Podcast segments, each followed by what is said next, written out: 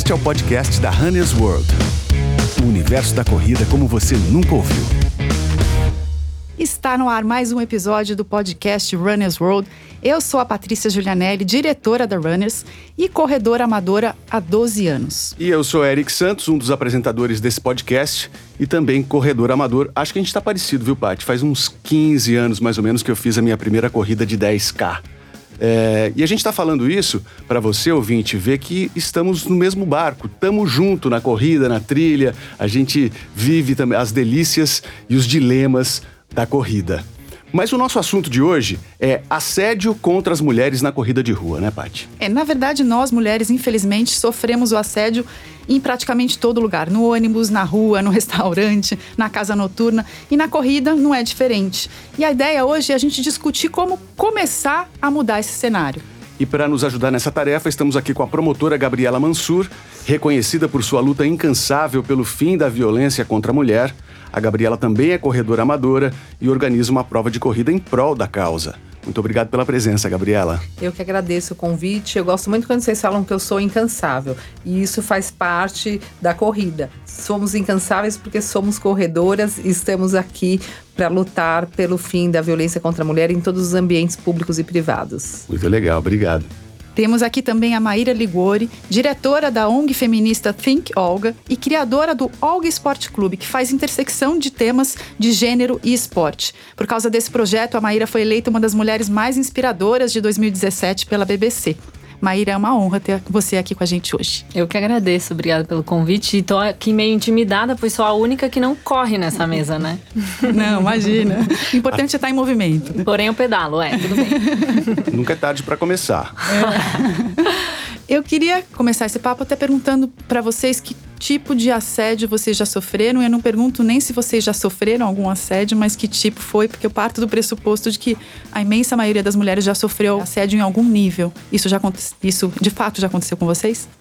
Com certeza, né? Acho que é como você começou contando. Em qualquer espaço, em qualquer lugar, a gente está sujeita. E eu acho que todas nós temos histórias é, horríveis e às vezes nem tão horríveis para contar. É, o que eu percebo Muitas vezes nós sofremos algum tipo de assédio, mas por falta de informação, naquele momento nós não percebemos que se trata de um assédio, se trata de uma situação em que a mulher é vista como um objeto, com uma sensação de inferioridade. E nós passamos batido por isso. A partir do momento que houve uma maior conscientização dos direitos das mulheres, em que se falou mais sobre isso, que está se falando muito sobre isso, todas as mulheres se identificam, putz, isso daí já aconteceu comigo. Então, eu tenho certeza que a maioria das mulheres, aí eu digo, se a cada três mulheres uma sofreu ou sofre algum tipo de violência contra a mulher, inclusive o assédio, muitas de nós temos várias situações do nosso dia a dia que são classificadas aí tecnicamente, juridicamente e também socialmente como um assédio. A gente tem até alguns institutos que fazem pesquisas nesse sentido, o Think Yoga é um deles, né? A gente tem um dado aqui do Instituto YouGo, Uh, 86% das brasileiras já sofreu algum tipo de assédio em público, é muita coisa, né? E daí vai, isso varia desde assovios, que é a coisa mais comum, até olhares também insistentes, depois comentários, xingamentos, e depois a gente vai para coisas até às vezes muito explícitas, né? Como exibição do, do, da genitália masculina, enfim, tem coisas horrorosas aí acontecendo. E a gente que está aqui falando de corrida e de assédio, na corrida, isso parece que fica ainda mais complicado porque a gente usa, seja na corrida ou na prática de qualquer esporte, né? A gente usa ali muitas vezes roupas mais justas, mais curtas, mais cavadas. E isso parece que dificulta ainda mais essa questão. A Gabriela, ela também é corredora. Queria que você falasse até um pouquinho da sua experiência pessoal e do que você ouve por aí nesse sentido, né? Bom, eu tenho o privilégio de que eu vou para o Ibirapuera, eu corro lá três vezes por semana e corro na USP também uma vez por semana, que seria aos sábados. Eu tenho o privilégio de ir de carro.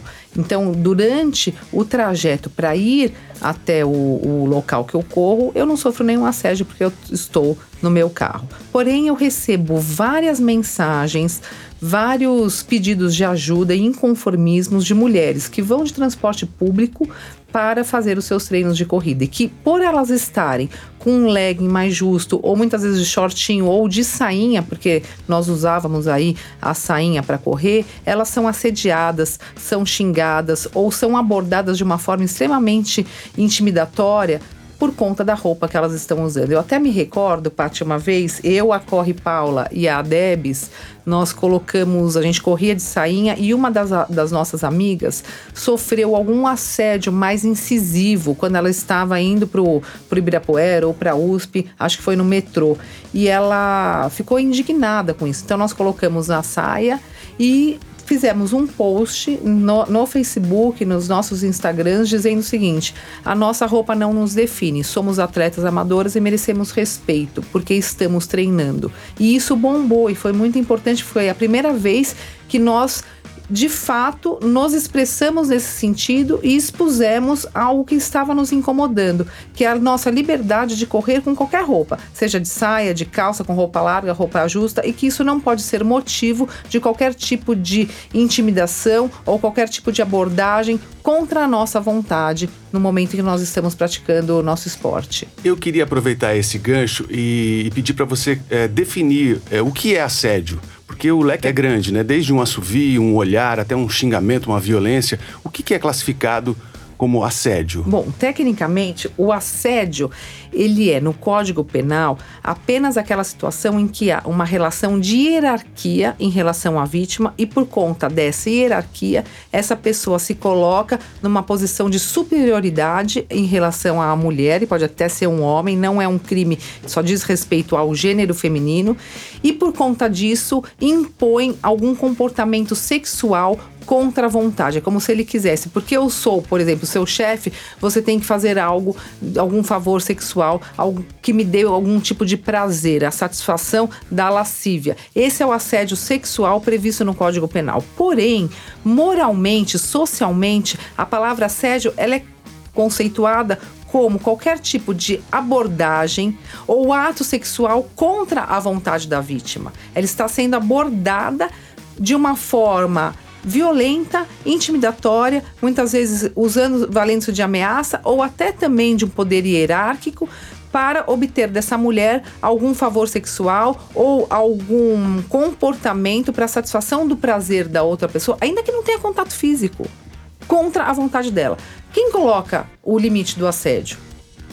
Quem fala, eu me senti assediada, é a mulher. Então, muitas vezes vem algum caso para mim, ah, você acha que isso é assédio? Eu, como promotora, sempre acho, porque se chegou para mim é porque alguém denunciou e alguém se sentiu incomodado com isso. Agora, a vítima, muitas vezes, ela tá passando na rua, alguém fala, ah, sua gostosa, ah, é, dá um assobio. Se aquela mulher não se sentiu intimidada com aquela conduta, ela diz, direito, diz respeito ao direito subjetivo dela pode não ser considerado assédio. Do ponto de vista meu, como promotora, eu entendo que sim, é uma abordagem que foi incisiva, que não teve uma, uma questão de quero ter com essa mulher uma relação íntima de afeto duradoura. Ele nem quer ter um contato com essa mulher, ele quer mostrar um domínio, ele quer mostrar que a mulher é tratada como um objeto, ele quer mostrar uma superioridade até histórica e cultural em relação ao corpo daquela mulher. Muitas vezes é, é o que você falou, ele não tem nenhum objetivo ali e quando juntam, é, quando se juntam alguns homens, a coisa parece que ganha uma outra proporção porque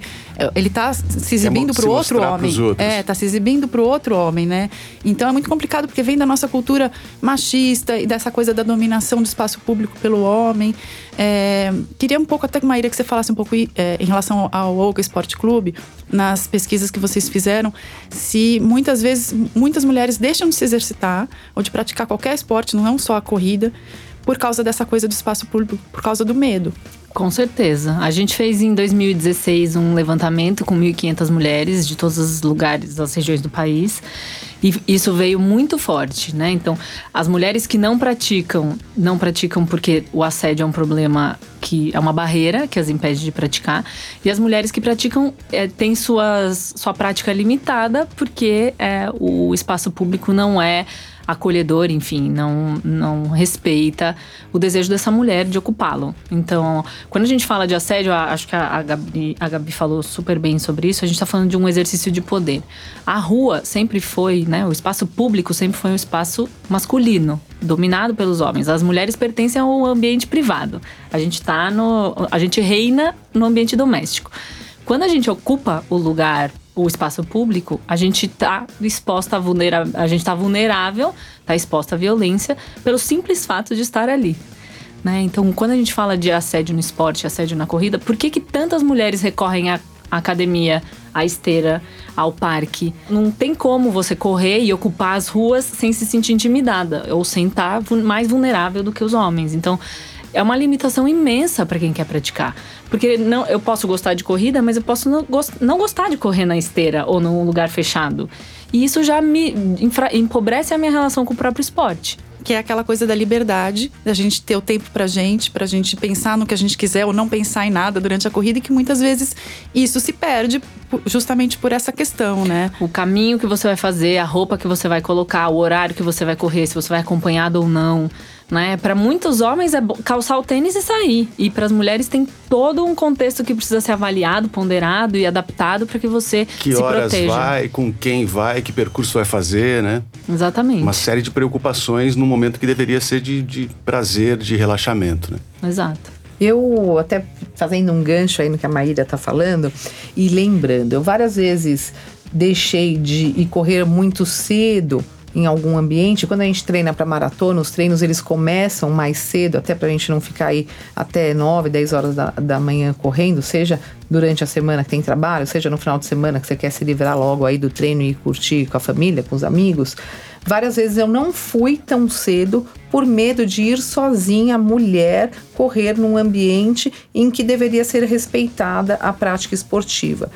E eu estava lembrando também que outras vezes eu estava correndo com homens do lado e aí a gente passa na rua e as pessoas, os homens estão dentro do carro, eles subiam, eles tiram a cabeça para fora para olhar, eles passam e dão e ficam buzinando. Não é uma coisa que me incomoda, mas é um comportamento de ser notado como uma falta de respeito a quem está aí fazendo a prática esportiva. E mais, já me recordo de outras vezes de eu não ter tirado a camiseta de corrida e ter corrido de top com vergonha de falar, ai, tá querendo chamar atenção, ou tá querendo se mostrar, ou tá correndo só de top no parque do Ibirapuera. Então eu sempre, dificilmente eu corro só de top, eu sempre corro de camiseta. E já vi também, aí, é, isso é, é o ponto que eu queria chegar, pessoas criticando corredoras que estavam correndo de top pessoas assim, que estavam do meu lado, ou comentários de outros, ah lá, tá querendo aparecer, ó lá, ou fica falando, ó, que gostosa, olha aquilo lá. Então, assim, é a exposição do corpo feminino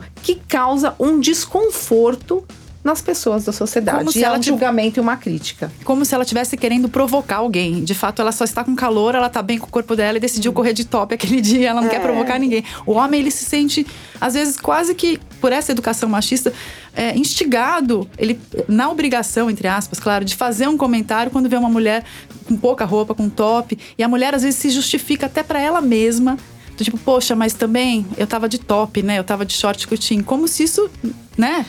É, isso é culturalmente é fomentado, né? A culpabilização da vítima. Então, se você foi estuprada, quem mandou você estar tá na rua essa hora? Ou quem mandou você sair de casa com essa roupa? Então, a gente justifica socialmente essas violências pela cultura em que a gente está inserida, que é machista e patriarcal.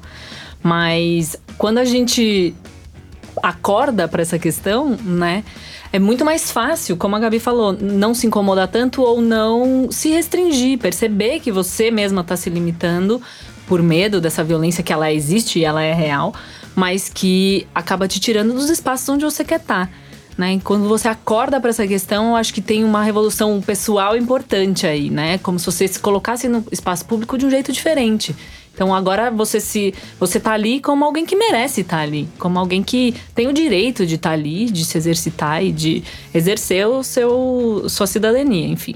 Agora, se os homens estão correndo só de shorts sem camiseta, ninguém fala nada. Ninguém fala, ah, ele quer aparecer, ou ele passa e as mulheres, é gostoso, é não sei o quê. Não fazem, né? Apesar que eu acho que as mulheres, aí eu vou fazer um contraponto, viu, Maíra? Que eu gosto de fazer os contrapontos nós já não estamos mais tão intimidadas com esse comportamento, Paty. Nós estamos já avançando. Então eu vejo que as mulheres que correm hoje em dia que já são aí mais das antigas, eu, a Paula e várias outras pessoas. E agora eu venho de uma equipe que eu treino no Marcos Paulo Reis com muitas mulheres, inclusive a gente foi juntas para maratona. A gente não tá nem aí. A gente vai correr do jeito que a gente quiser e muitas vezes a gente não liga se o cara chamou de gostosa ou não. Eu várias vezes falei assim, ah, vai para aquele lugar, eu tô correndo. A gente já se, se defende, a gente já reage e a gente também não tá tão preocupada se ai, o meu corpo vai atrair o olhar. Dane-se, a gente vai correr do jeito que a gente quiser. Então, assim sim uma conquista maior do espaço da mulher, porque a gente não pode ficar presa ainda nesse discurso, ai, se eu tirar a blusa, eu vou te chamar atenção, a sociedade é machista é machista, é patriarcal, mas a gente tem que enfrentar isso, sendo aquilo que a gente quiser ser, usando a roupa que a gente quiser usar, estando no lugar que a gente quiser estar. E eu acho que a corrida, ela é um ambiente para isso, porque reúne várias pessoas em ambientes extremamente democráticos, com classes sociais, com pessoas de várias religiões, ideologias políticas e que estão ali por um único propósito: correr praticar sua atividade física e ser feliz. Então, que seja feliz com roupa, sem roupa, do jeito que a gente quiser. Eu vejo mais essa democracia, Gabi, nas provas, para ser sincera. Os locais de treino, é, você vai pegar, por exemplo, numa grande metrópole como São Paulo.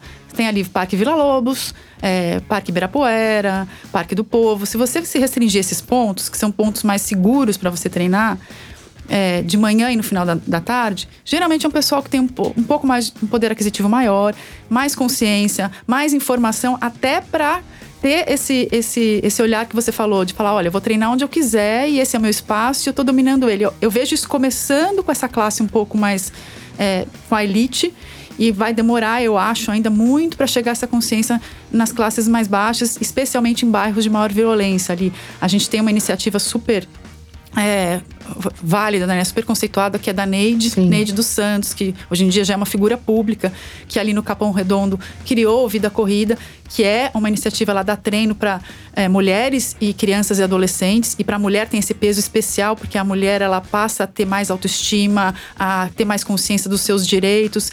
E ela mesma já sofreu violência, já foi perseguida, já foi quase teve um caso de estupro com ela.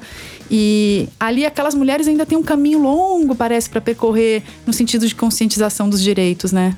Sim, mas ela, eu já fui várias vezes lá, sou amiga pessoal da Neide. Se aproximamos por conta do esporte, da corrida e também pela militância aí pelos direitos das mulheres.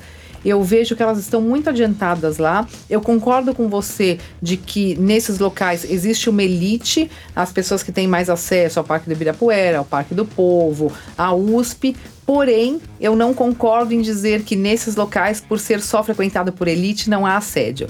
Ah, Essa questão de falta de respeito com o corpo da mulher, a falta de respeito, com a conscientização de que você pode ou não pode fazer, a falta de conhecimento, ela está em todas as classes não, sociais. Não, o assédio existe é. ali, não há dúvida. Pra, é. A consciência maior é que eu acho que existe entre as pessoas que têm mais acesso à informação. Com certeza. E isso a Neide fez muito bem, de levar a, a conscientização dos direitos das mulheres para a comunidade, para que elas também saibam que elas podem correr de top, elas podem correr de shorts. E um dia eu perguntei para Neide, por que elas não correm de top? Elas estão sempre com umas camisetas enormes, porque me chamou a atenção isso.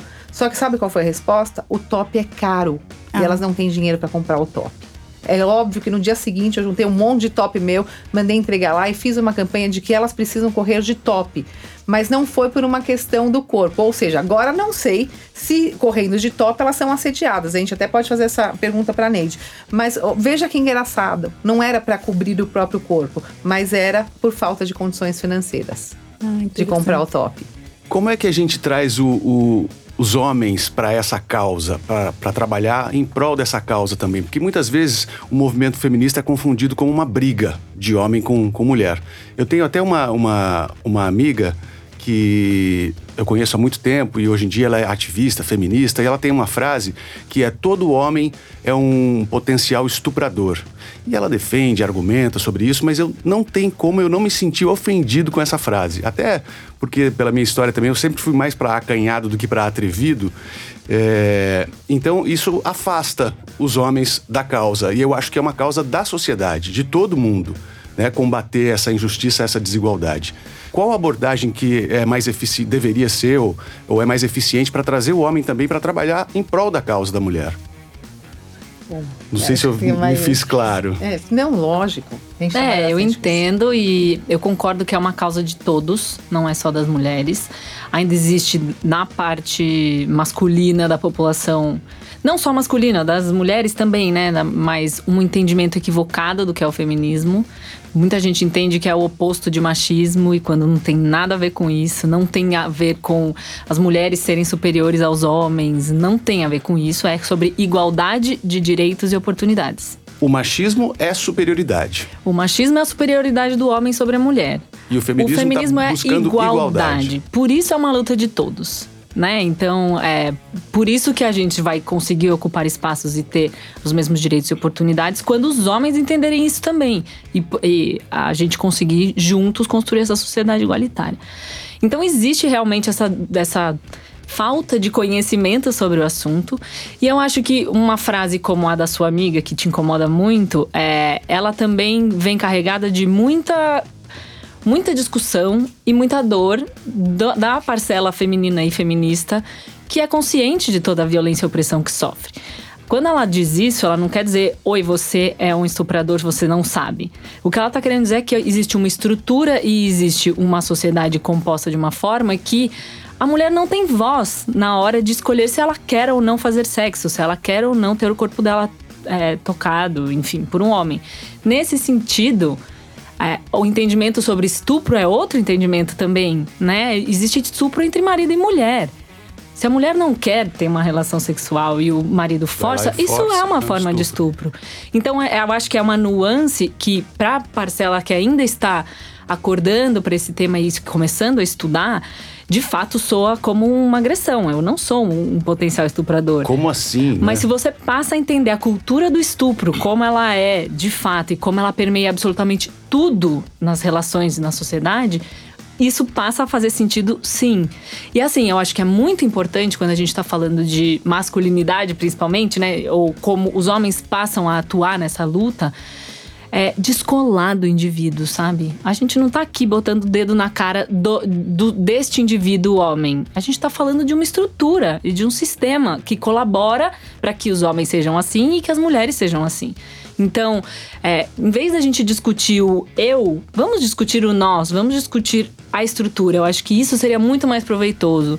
É, e também acho natural que os homens se sintam incomodados, porque nunca foi falado sobre isso, nunca desde a nossa infância esse é um assunto que não estava em pauta e de repente isso passa a fazer parte das conversas. Então é, é não é natural para os homens lidarem com isso também. Então acho que é uma parte, é um momento de adaptação que estamos todos passando. Acho que a, a gente vai demorar muito para ver os resultados práticos disso, mas eu acho que já existem grandes avanços e que a, a participação dos homens nessa conversa só tem a colaborar, só tem a contribuir. Eu queria fazer aqui também mais uma, uma ressalva em questão ao feminismo que você perguntou. Eric, o, o, feminismo, eu lembro que quando eu comecei a trabalhar com as questões dos direitos das mulheres, ainda mais nova, antes de entrar no Ministério Público, eu falava o seguinte: ai, eu gosto muito de trabalhar com a questão da mulher, mas eu não sou feminista. Eu queria afirmar como uma forma de autodefesa de não ser feminista. Por quê? Porque existe duas questões ligadas ao feminismo. Por que, que incomoda tanto? Primeiro, porque incomoda as mulheres por ter um, um, uma pretensa noção de um estereótipo de quem é feminista que muitas vezes não condiz com o que aquela mulher quer para ela do ponto de vista físico e do ponto de vista comportamental. E que não é a realidade, até porque o feminismo é exatamente a liberdade de você querer ser o que você quiser. Mas a mulher que ah, não se cuida, a mulher que deixa os pelos crescerem, a que mulher agressiva. que não liga pro, pro corpo, a mulher que não usa maquiagem, a mulher que não, não, tem um, não quer ser, ter um relacionamento afetivo. Só que as feministas têm muito amor para dar e um amor consciente, o que é mais legal. A gente só vai estar com uma pessoa se a gente de fato gosta daquela pessoa. A gente não quer depender de ninguém fisicamente, economicamente e psicologicamente. Então a mulher feminista, aliás, eu dou uma dica, é a melhor parceira que o homem tiver. Porém, essas mulheres não se identificavam. E eu me via assim, mais nova, sem consciência do que era o feminismo na real. passou um ponto que eu quis falar de qualquer jeito que eu era feminista, porque eu entendi o que era o feminismo. Então eu falava, eu sou feminista. Eu, antes de tudo, eu sou feminista, eu sou feminista, eu sou feminista. Eu evoluí. Mas as pessoas ainda continuaram com aquele estereótipo na cabeça e também há uma ameaça do feminismo. Por quê? Em que pese o feminismo seja algo de busca por igualdade, essa busca por igualdade invade o espaço que é conquistado pelos homens até agora. Invade, ele vai perder, vai vamos perder, dizer assim. vai Vai ter perder uma privilégio. perda de privilégio, vai ter uma perda de, de poder. Quem não quer igualdade? Não são as mulheres que querem ser superiores aos homens. São os homens que não querem baixar a bola e deixar as mulheres ocuparem os espaços que elas têm direito. E nós estamos ocupando algo que já foi conquistado. A gente só não conseguiu executar até agora. Então, tudo isso causa um desconforto. Hoje em dia, Eric, se eu, se eu precisar falar que eu sou feminista, eu falo. Nunca vou falar que eu não sou, mas eu não preciso ficar afirmando mais, eu sou feminista. Não, o meu trabalho, a minha postura já diz por mim mesma o que eu sou. Eu defendo os direitos das mulheres. Eu não preciso mais ficar rotulando, até para não afastar a minha fala, os espaços que eu conquistei daquelas pessoas que infelizmente ainda estão para trás da evolução humana, na realidade. São, eu ouvi hoje uma expressão que eu adorei, são pessoas primitivas. Então vamos conviver todos juntos até que elas consigam evoluir e saber que eu, quando precisei falar eu sou feminista, foi para me afirmar. Inclusive eu até tatuei já três coisas no corpo mostrando que eu sou feminista. Hoje em dia eu não preciso mais disso. Nenhuma mulher tem que precisar falar sou feminista, ela é o que ela quiser. Então o feminismo busca a igualdade. Eu posso dizer que eu sou feminista? Eu, eu, Eu não tenho lugar olha, de fala? Como é que funciona Eu, isso? eu não- também pra mim tanto faz lugar de fala. Importa- importante falar, todo mundo fala. Eu quero saber qual que é a sua atitude. Então eu te pergunto, por que, que você se considera um feminista? Qual que é a sua atitude? Eu acho que não sou eu que vou falar, é, você. Eu acho que o primeiro ponto é, é ter consciência e entender que existe essa desigualdade, essa injustiça entre os gêneros. E que eu acho que um mundo mais evoluído seria é, a gente ter essa igualdade, porque realmente não existe diferença entre homem e mulher. Acho que a mulher pode e deve ocupar todos os espaços e fazer tudo que ela quer, independente de ser mulher ou não. No dia a dia. O que eu faço exatamente, eu não sei. Também fui criado numa sociedade machista Exatamente. e posso cometer um deslize num momento ou outro, mas eu tenho consciência disso e acho que apoio essa causa. É, vamos eu, dizer. eu acho que tudo bem falar eu sou um homem feminista, até porque eu não ligo muito pra rótulo, mas já me falaram É. que não. O feminismo é um espaço das mulheres. Então, assim, para ser não politicamente correta, mas para nós entendermos e dar crédito para aquelas mulheres que estudaram muito o tema e que estão sabendo o que estão falando.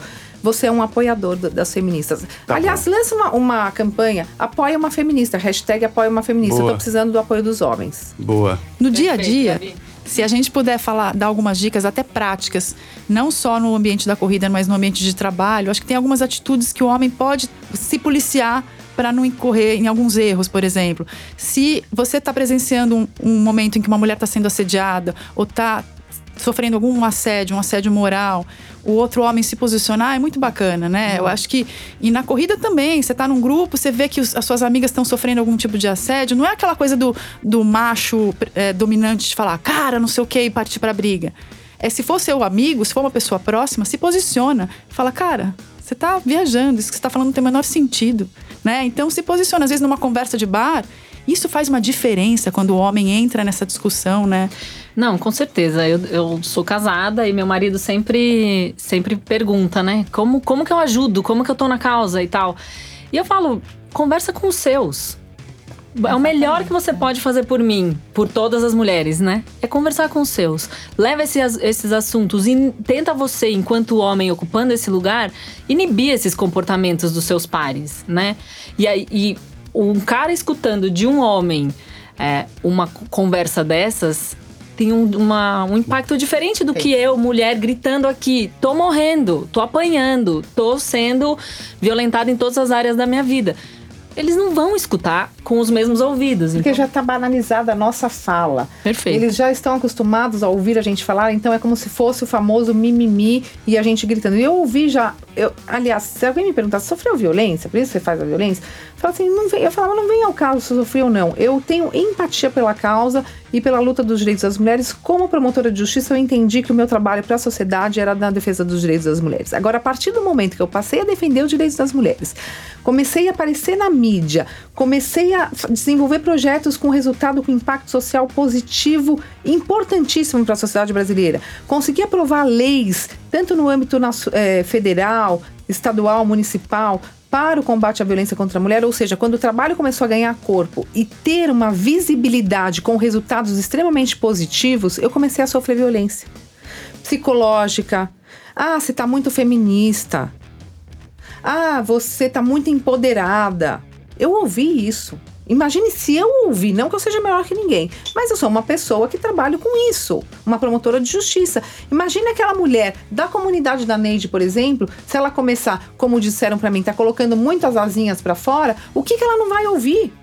Então eu fico muito preocupada com essa relação do que os homens estão achando dessa conquista dos espaços, dos direitos das mulheres. Agora, quando você perguntou o que fazer para engajar mais os homens nas, na causa, é uma pergunta que eu também me faço todos os dias: como fazer? E a Maíra levantou uma questão que eu percebo que é muito importante.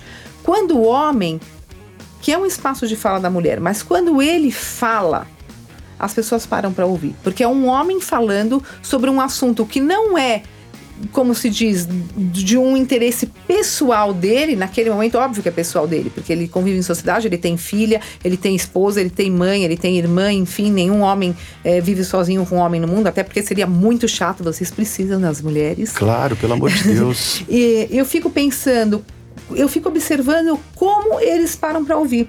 E por isso que eu me aproximei de homens que são apoiadores da causa, que têm, eles não são feministas, mas eles têm, eles têm uma perspectiva feminista na atuação deles, seja como juiz, seja como promotor, como advogado, como atleta, seja como assistente social, psicólogo. Então eu me aproximei dessas pessoas e formei um grande grupo com elas, que é o Tempo de Despertar, um projeto que faz a ressocialização do agressor, e eu vejo que eles têm um impacto extremamente positivo. E nós vamos dar o nome desse grupo para Eles de Saia porque eu tenho Justiça de Saia e agora vai ser eles de saia. Eu perguntei: vocês vão ter vergonha desse nome? Eles falaram: não. A gente quer vestir a saia. E vestir a saia não é falar que ele virou mulherzinha. Não.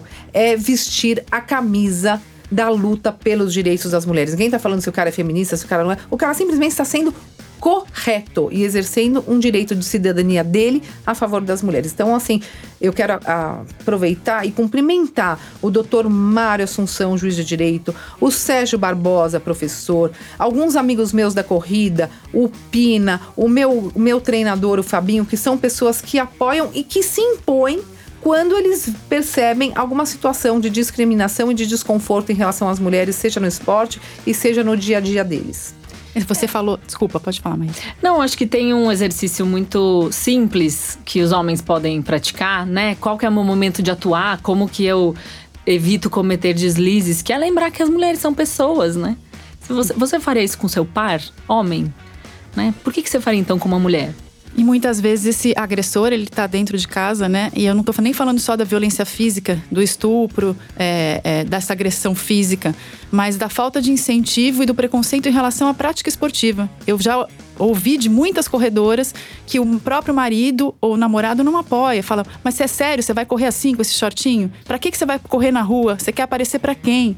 Então tem esse preconceito, às vezes, dentro da própria casa. Por isso a importância também de trabalhos como o da Neide, de várias ONGs, em que apoiam essas mulheres, empoderam essas mulheres e mostram que elas têm o espaço delas e elas conseguem ter argumentos para elas mesmas e para o parceiro para se defender, né? É, queria só voltar de novo para a corrida e falar desse limite da gente se, seguro, se sentir seguro e confortável com a nossa decisão e tá cedendo aos assediadores. Quando a gente toma algumas atitudes no dia a dia para ter uma corrida mais segura. Que acho que isso a gente também pode ajudar quem estiver ouvindo a gente, os homens e especialmente as mulheres, como se proteger desse assédio, como como encontrar esse equilíbrio, né? E, e não vamos ceder a esses assediadores, mas eu quero uh, me sentir confortável, quero me sentir segura. Como chegar a, algo mais próximo dessa sensação de liberdade que a gente tanto almeja com a corrida. Então, que medidas no dia a dia a gente pode tomar para conseguir correr em paz? É, só um, um, pouco antes de entrar nas medidas práticas, acho importante a gente colocar dentro do nosso discurso a nossa parcela de responsabilidade, que é não é dizer dane-se a violência, eu vou mesmo assim. Porque você vai estar tá se expondo e pode sofrer. É, enfim, pode acontecer coisas graves com você. Então, essas medidas de segurança, elas são necessárias sim, infelizmente, hoje. É, e é, é, bem difícil modular, como você mesmo disse, Paty, qual que é o limite entre exercer seu, sua liberdade e estar num ambiente seguro. Então, falando é, daqui do topo da minha cabeça agora, é isso. Acho que estar acompanhada, evitar alguns lugares e horários mais, mais complicados, é, buscar. É, eu acho que a roupa, ela não, nem devia estar em discussão, sabe? Isso para mim é muito básico. Mas também eu não vou dizer, bota aí teu shortinho, seu top e vai correr lá naquela rua escura. É irresponsável, né? É, então... se você misturar alguns ingredientes, você pode estar bem mais suscetível a um, a um, a um assédio, né? Exato. Então, se é um dia que você vai correr, tá muito quente, então treina, espera nascer o sol, ou se, ou se for à noite ainda, vai acompanhado de alguém. Infelizmente, são medidas que hoje em dia a gente ainda tem que tomar, né? É, não é só em relação ao esporte. Eu acho que é em relação a tudo. Eu tenho uma filha adolescente, então comecei a perceber que existe o, a, realidade é a expectativa e a realidade. A expectativa é minha filha saindo do jeito que ela quiser e ela é uma, óbvio que é minha filha, então ela é uma menina empoderada, graças a Deus, e que não tá nem aí, sai do jeito que ela quer. Mas que eu falo, Camila, não sai à noite sozinha. Filha, quando você for voltar da balada, não entra no Uber sozinha. Então, assim, são preocupações normais que você tem porque, mulher, eu não sei se eu falaria isso pro meu filho, mas eu tô falando pra minha filha, porque são questões que em qualquer lugar do mundo você vai ter que tomar por ser mulher. Então isso também se aplica à corrida. Agora, em relação a o que fazer, o que não fazer, a gente já sabe. Não ficar sozinho em lugar escuro, em ambientes que você sabe que você não vai ter um, uma segurança imediata se você sofrer algum tipo de assédio, onde recorrer, enfim. Mas o que fazer? Eu gosto muito da corrida com outras pessoas correr sempre com alguém, grupos femininos, não porque você está protegida, mas para você conquistar os espaços. Uma mulher ganha um uma, uma, uma corrida, mas muitas mulheres juntas ganham o campeonato inteiro. Então é importante essa união das mulheres. Até para você marcar, quando você vê grupos de mulheres, dificilmente o cara vai mexer. Quando você está sozinha ou em duas, os caras podem assediar. Porque contra muitas mulheres isso há uma intimidação. E eu estou defendendo muito isso. Essa união das mulheres. Não para sair por aí levantando bandeira, mas para elas fazerem as, as suas atividades do dia a dia em conjunto com outras mulheres para mostrar que juntas podemos mais. E isso é importantíssimo também para nós, mulheres, termos o apoio de outras em todos os aspectos da nossa vida. Ocupar o espaço. Exato, é né? é isso. Ocupar, é ocupar o, espaço, espaço, com outras mulheres, para não parecer ah, a louca da corrida, uhum. ou a louca da, do Ministério Público, ou a louca do, da, do, dos, dos institutos, das ONGs. Não somos todas loucas unidas. E essas loucas fazem coisas muito boas e conquistas muito importantes para todas as mulheres e para os homens também. Isso aí, gente. Claro, uma sociedade mais igualitária em termos de gênero e em todos os sentidos é melhor para todo mundo. É óbvio. E a gente hoje a aqui coloca um tijolinho, óbvio. né, Eric? A gente colocou o nosso tijolinho abrindo esse espaço e conversando sobre isso. A gente está sendo ouvido por homens e mulheres e acho que sempre tem que incluir homens e mulheres nessa conversa para a coisa realmente andar. então ficamos por aqui. Meninas, muito obrigado. Queria agradecer imensamente a presença da promotora Gabriela Mansur e da ativista Maíra Ligori. Muito obrigada. Eu queria só deixar uma dica para as mulheres, independentemente da roupa que você usar, do horário que você estiver correndo, praticando sua atividade física, se você estiver sozinha ou acompanhada, sofreu qualquer tipo de assédio, que é o comportamento que não tem o seu consentimento, essa palavra consentimento é muito importante. Você consentiu com aquilo, então não é assédio. Você não consentiu sentiu e se sentiu incomodada, ofendida na sua honra, na sua privacidade, na sua intimidade, na sua dignidade física e moral, denuncie. Nós precisamos tomar atitudes. Nós temos o Ministério Público, Delegacias do Direito das Mulheres, nós temos o Disque 180, nós temos também ONGs que estão à disposição das mulheres para que elas façam suas denúncias. Tem o, a, a ONG, o Think Olga, o Think Eva, o Olga Esporte Clube, tem o Justiça de Saia, tem outros canais em que essas mulheres podem e devem pedir ajuda e mostrar que esses casos não são subnotificados, que nós temos uma estatística verdadeira em que, infelizmente, o país, Brasil, é um dos mais perigosos do mundo para as mulheres fazerem qualquer coisa, seja estar dentro da sua própria casa, seja estar na rua correndo. E nós vamos mudar esse quadro. Temos que denunciar, temos que falar sobre isso. Quanto mais a gente expuser o problema, até nas redes sociais, é importante porque a gente sente que não está acontecendo só com a gente, está acontecendo com outras mulheres também. Até queria aproveitar esse espaço para a gente lançar uma hashtag Me Deixa Correr. Então, mulher, você, mulher, se tiver, se sentir invadida no seu espaço, se sentir assediada, conta a sua história, compartilha isso com outras mulheres e juntas a gente vai aumentando o poder dessa voz. Então, fica aí lançada a hashtag Me Deixa Correr. E eu deixo um recado para os homens, então. Se liguem. Você não está conquistando, você não está. Pelo contrário, você está repelindo, está sendo visto de forma ruim, né? não é assim que se faz. E é isso mesmo, igualdade de gêneros é melhor para todo mundo. E é? tolerância zero pela violência contra a mulher.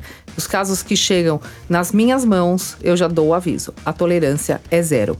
Mas é isso mesmo. Gente, e para ficar sabendo sobre os nossos próximos episódios, siga a Runners no Instagram, RW Brasil, e no Facebook, e claro, o podcast Runners World nas plataformas de podcast. A cada 15 dias tem um novo episódio no ar. E você pode enviar suas críticas e sugestões de temas também para ajudar a gente a fazer um podcast cada vez mais, mais legal, mais relevante para você. Tá legal? Até o próximo. Valeu. Até. Obrigada.